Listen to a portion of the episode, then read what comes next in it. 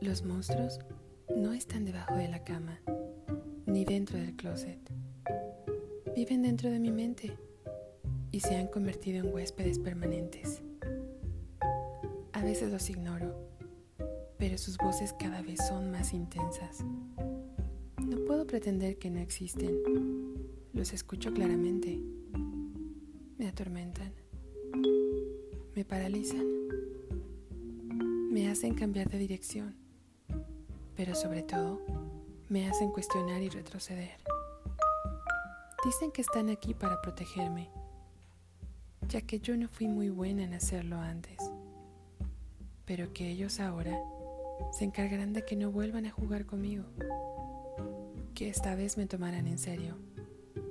No más heridas, porque están aquí para mí.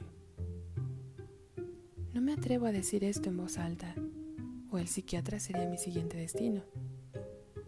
Son ellos los primeros en negar su existencia y en ordenarme no sacarlos a la luz.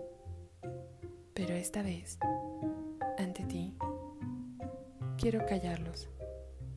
Quiero confiar en que serás diferente. Muero por demostrarles y demostrarme que sí eres diferente y que aún hay esperanza en este mundo. No me falles. Eres un intento más y esta vez quiero que valga la pena el intentarlos callar.